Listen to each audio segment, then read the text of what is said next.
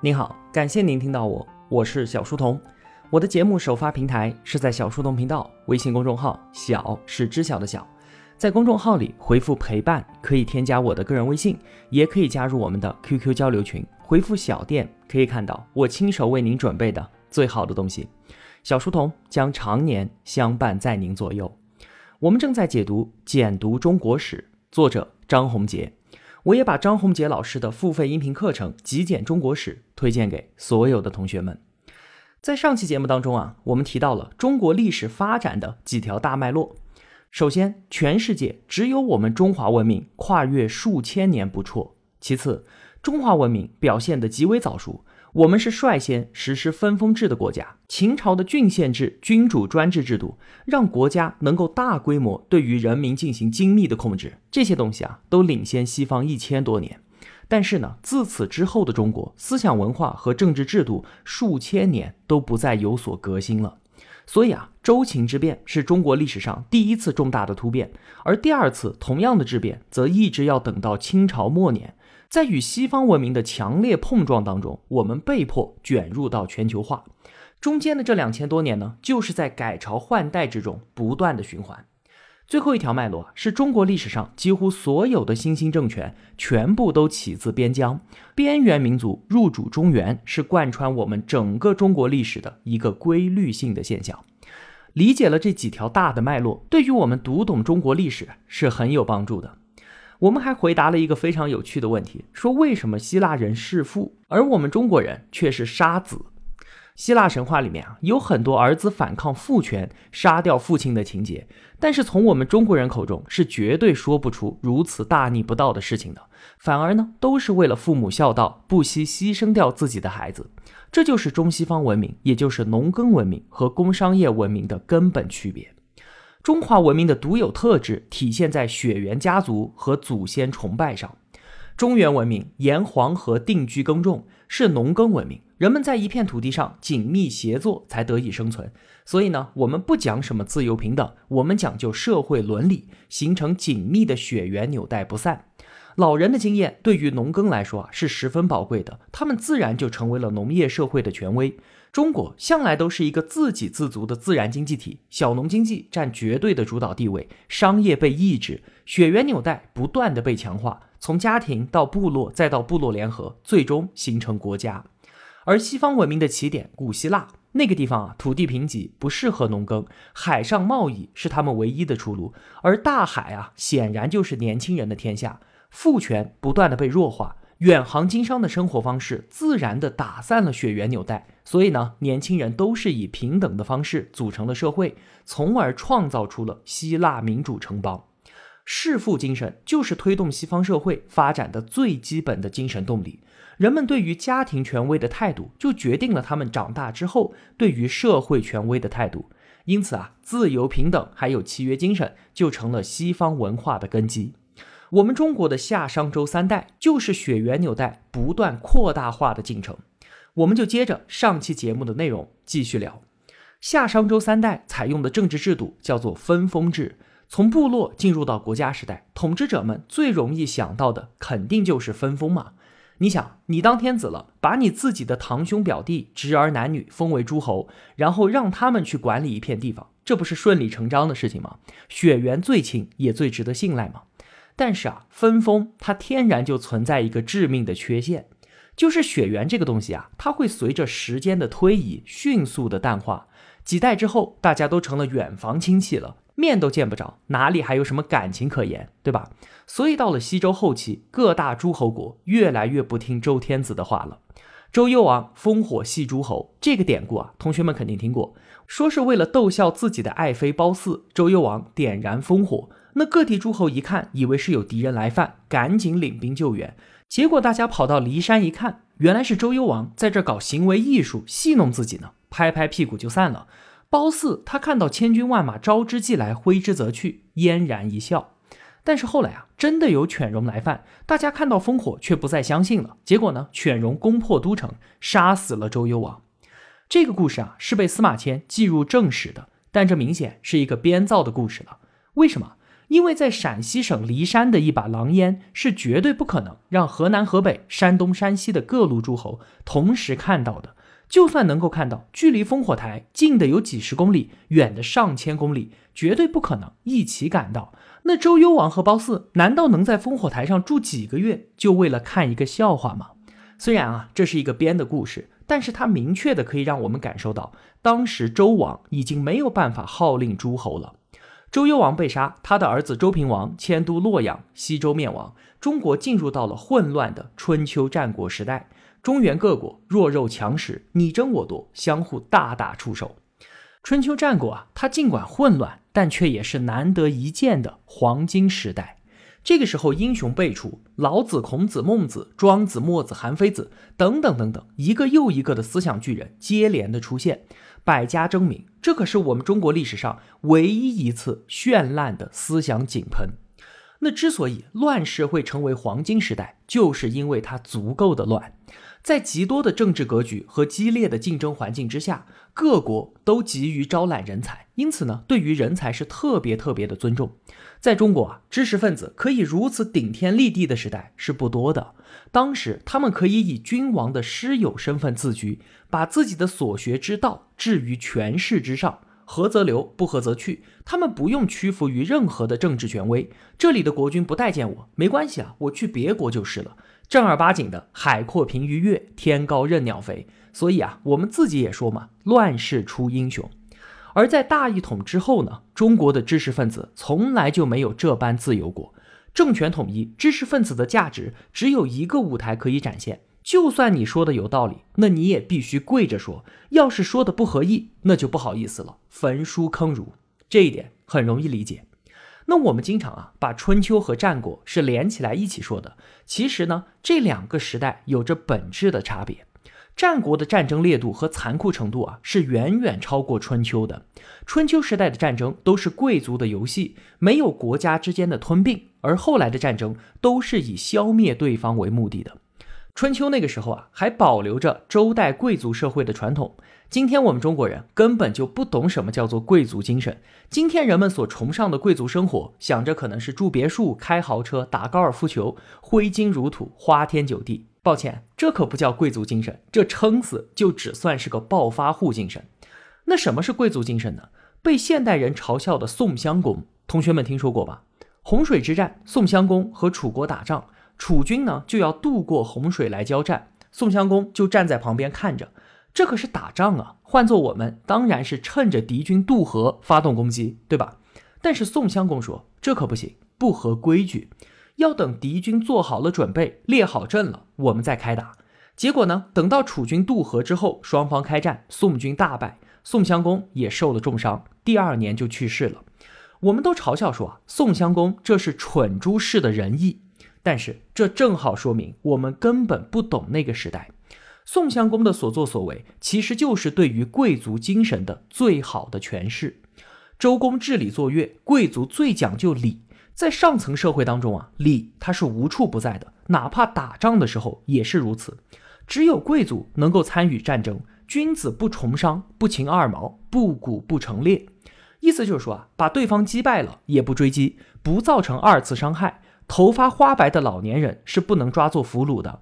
对方没有列阵，绝不偷袭。春秋时代从来不使用狡诈之术，所以啊，当时的战争更像是竞技体育比赛，是绅士之间的决斗。重点并不在于杀死对方多少人，而是要按照规则取得胜利。要赢，也要赢得体面和高贵，甚至这比赢本身更加的重要。当时的人啊，绝对不会像我们一样嘲笑宋襄公，反而会肯定他维护了贵族的尊严。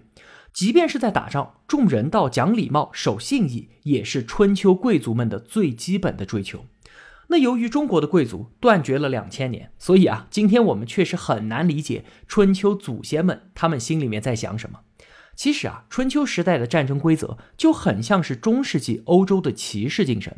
欧洲骑士，他们打仗也不伤害俘虏，不攻击未披挂的骑士，不会向妇女儿童之类的非战斗人员动手。可惜啊，今天很多人都崇拜这样的骑士精神，却很少有人意识到，这就是我们所嘲笑的宋襄公主义的欧洲版。还有子路正官的故事，说孔子的弟子子路在战争当中阵亡了，临死前呢，他不忘系好帽子，正官后死。人们就抨击说啊，儒家学说真是害人，死到临头了还对于教条念念不忘。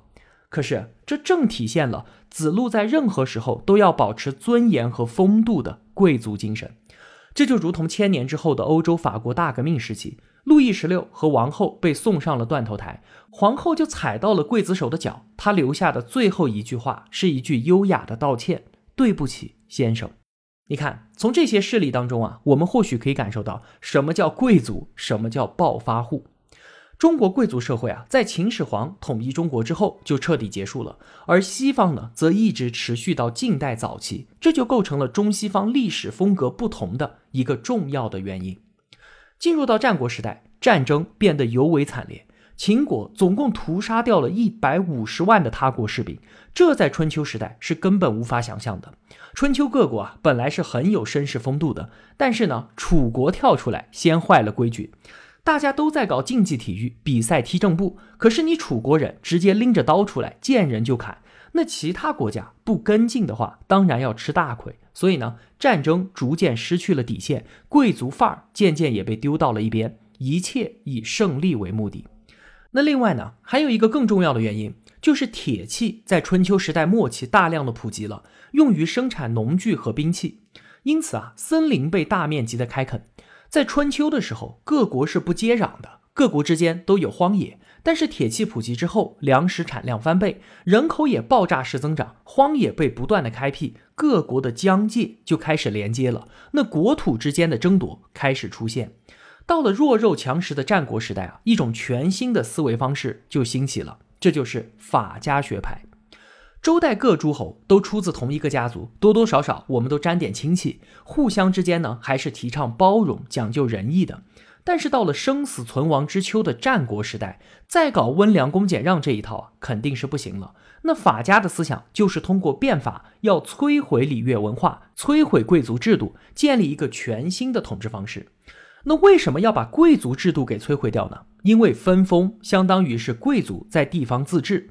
我作为国君，想要征兵，想要收税，需要通过贵族的手看贵族的脸色。那掌权者觉得这可不行，太麻烦了，改土地呢不再分封给贵族了，这块地叫做县，也就是悬着的一块地。然后呢，我派自己的一个仆人去管理，所有税收都归国君所有。这就是郡县制的雏形。把中间的贵族阶层给打掉，分封制改成郡县制，国君手中的吸管直接插到最底下，取得了对于老百姓的绝对控制权。这也就是战国变法的基本逻辑，也是一千多年之后西方建立中央集权、形成现代化国家的逻辑。进入到战国时代之后啊，变法就是那个时代的主旋律。先是齐国管仲，再是魏国李悝，随后楚国吴起跟进。而在各国之中啊，最成功的、最彻底的，当然是秦国的商鞅变法。法家他是作为周礼的反叛者出现的。周礼讲究宽厚，讲究仁义，适合和平年代。在战争年代呢，法家当然更加的高效。他推崇用制度而不是用道德来解决问题，这比儒家也更为高明。法家的改革者啊，敢为人先的魄力和翻天覆地的气势，确实令人敬佩。但是呢，他的缺陷也特别的明显，就是他精于算计而不择手段，虽然高效，但是残忍。楚国的变法者吴起，竟然是通过杀妻求将的方式，达成了政治上的崛起。吴起呀，他本来是鲁国人，妻子是齐国人。后来呢，齐鲁两国交战，吴起被举荐，但是考虑到他妻子国籍的问题，鲁国国君就担心啊，他出工不出力，于是吴起毅然杀了妻子，提着头颅换来了功成名遂。你看，法家就是这样赤裸裸的功利主义者。那国君都喜欢法家，因为他把君主利益看得极高，其他阶层都是为国君服务的。民众是什么？在法家看来，就是君主的工具啊。通过严刑峻法，把百姓捆绑在国家这一台高效的战争机器上。所以啊，儒家和法家的思维方式是完全针锋相对的。儒家认为民为贵，社稷次之，君为轻；而法家认为百姓对于君主的作用就是打仗的时候贡献生命，和平的时候呢贡献劳动力。儒家认为得民心者得天下，法家认为，不懂政治的人才要去争取民心。如果要获得支持，我才能施政的话，那还要我们这些政治家何用呢？儒家认为要富民，仓廪实而知礼节嘛。法家认为要平民，要弱民。民众当中那些有知识的、聪明的、喜欢结党的、追求名誉的人，都是威胁，应该消灭掉。知识虽然有用，但是副作用太大了。人民富有之后，对于更高精神理想的追求，会让他们不畏惧权力；要让他们贫穷下来，失去生存的基础，才能够顺从国家的号令。关于统治啊，法家认为要用恶人去压制平民，相当于是用黑恶势力统治民众，让其接受所有不合理的现状，对于权力屈从。所以，我们看到法家完全是建立在人性恶的基础之上的。在人类历史上啊，把人性恶推到极致的变法者就是法家。人性本恶，所以统治者呢就不要相信任何的人，只相信严刑峻法和权术，以此调动起所有的社会资源，达到富国强兵的目的。其实啊，我们可以感受到法家的理论和之前我们所说的贵族文化的性格存在着巨大的反差，因此呢，有着周礼文化基础的国家是很难彻底推行的。所以，我们看到，虽然各国纷纷变法，但是最后秦国的商鞅变法是最彻底。也是最成功的，为什么？因为秦国本来就是一个蛮夷化程度很高的国家，它没有深厚的周礼文化传统，再加上秦穆公时代啊，发生了一件事儿，说他和一位西戎的使者进行了一次谈话，秦穆公就问说：“我们中原国家有诗书礼乐，尚且是乱成一锅粥，那你们西戎没有什么文化，是不是更难治理呢？”使者说：“不会啊，诗书礼乐正是中原混乱的原因啊。”我们草原地区文化不发达，贫富差距也不大，人们没有什么权利意识，没有什么民主观念，以绝对服从为天职，所以呢，上下一心，凝聚力非常的高。这番话可以说是让秦穆公如梦方醒。从此之后，秦国不再向中原文明学习，反而转向西戎方向发展。所以在战国的各国当中，秦是最野蛮、最功利、最不讲人道的，因此法家思想才能和秦国一拍即合。在商鞅的治下，秦国民众只能做两件事儿：要么上阵杀敌，要么你就拼命的种地，把一大半的粮食充作军饷。不想打仗，你也不想种地，那就进监狱，有极为残酷的法律在等着你。商鞅是杀人如斩草，用兵如弹丸。商鞅变法把秦国变成了一座农场和一座军营，所有秦国人都是战争机器上的零件。为了防止民间反弹，商鞅焚书禁言，控制舆论，统一思想，建立了相互监视的告监制度，就是父子之间、夫妻之间，只要告发就有奖赏，于是人人自危。这一套严酷的反人道制度，在其他国家其实都是难以推行的，可是，在秦国却运转良好。商鞅变法建立起了一套由国家全面垄断和调度社会资源的新系统，获得了其他国家没有办法企及的庞大兵源和巨额的军费。那除了巨大的压力之外呢？商鞅也给百姓们提供了足够的动力。秦国的军功是按杀敌人头算的，只要你上阵杀敌，拿着敌人的脑袋回来，就可以论功行赏。对此啊，商鞅绝不含糊，只要杀敌英勇，真的可以平步青云，享荣华富贵。所以呢，前有军功爵位为赏，后有严刑峻法为罚，整个社会都陷入到了对于战争的极度狂热之中。明知见战如饿狼见肉。虽然啊，秦国在文化上落后，在政治上残酷，但是在军事上却极为的高效。令行禁止，雷厉风行，如此虎狼之师，哪里还有什么对手呢？就正如野蛮的斯巴达摧毁了高度文明的雅典城邦，后来亚历山大帝国又否定了西方文化之根希腊文明一样，秦国荡平六国，一统天下，法家文化在中原大地上取得了最后的胜利。那起自边缘地区吸收了草原文明的秦，创立了一个决定之后两千多年文明基本结构的新制度。中国历史上第一个大一统王朝秦的建立，取代了之前存在时间近八百年的周朝，这也就是中国历史上极为重要的周秦之变。以此为时间节点啊，此前两千年的中国和此后两千年是存在着本质的不同的。什么不同？我们先说一个故事啊。话说春秋末期，伍子胥的父亲和哥哥被楚平王给杀了。那伍子胥为了报仇呢，就跑到敌对的吴国，后来带领吴国军队把楚国给灭了，还把楚平王的尸体给挖了出来，鞭尸三百。这是一个非常著名的复仇的故事，没有什么问题吧？但是啊，如果我们按照今天的价值标准再来分析一下，你想，伍子胥他是楚国人，他父亲被楚王给杀了，但是人家是君，你父亲是臣，君要臣死，臣不得不死啊，他怎么能够反抗呢？竟然还叛国投敌，把自己的祖国给灭掉了，这难道不是大逆不道吗？为什么他会成一个正面人物？我们再想想看，后世的岳飞，自己和大儿子都被宋高宗给杀掉了，非常的冤枉。如果说岳飞另外的三个儿子也和伍子胥一样投奔金朝，帮助金朝把宋给灭了，然后把宋高宗挖出来鞭尸三百，我们今天还会歌颂岳家吗？这两个故事啊，放在一起一对比，是不是很奇怪？这就反映出了周秦之变之前和之后，中国人生存的逻辑发生了根本的变化。在此之前啊，中国社会秩序的最高原则是什么？是血缘家大于国，社会是以家庭为单位的，人们只效忠于自己的家族。什么忠孝不能两全，这都是后世的观念了。先秦时代根本没有这个矛盾，父大于君，这没有什么可含糊的。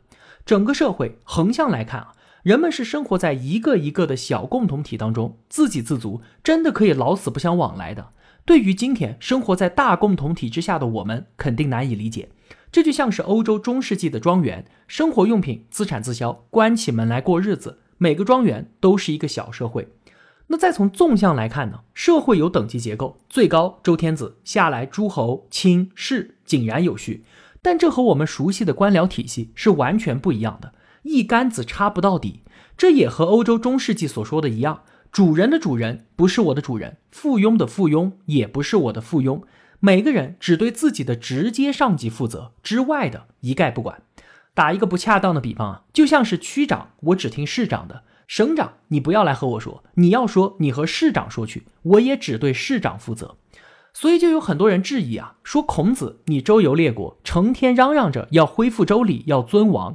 但怎么不见你去朝见周天子呢？还不是因为当时周天子已经没有什么实权了，你去找他办不成事情了呗？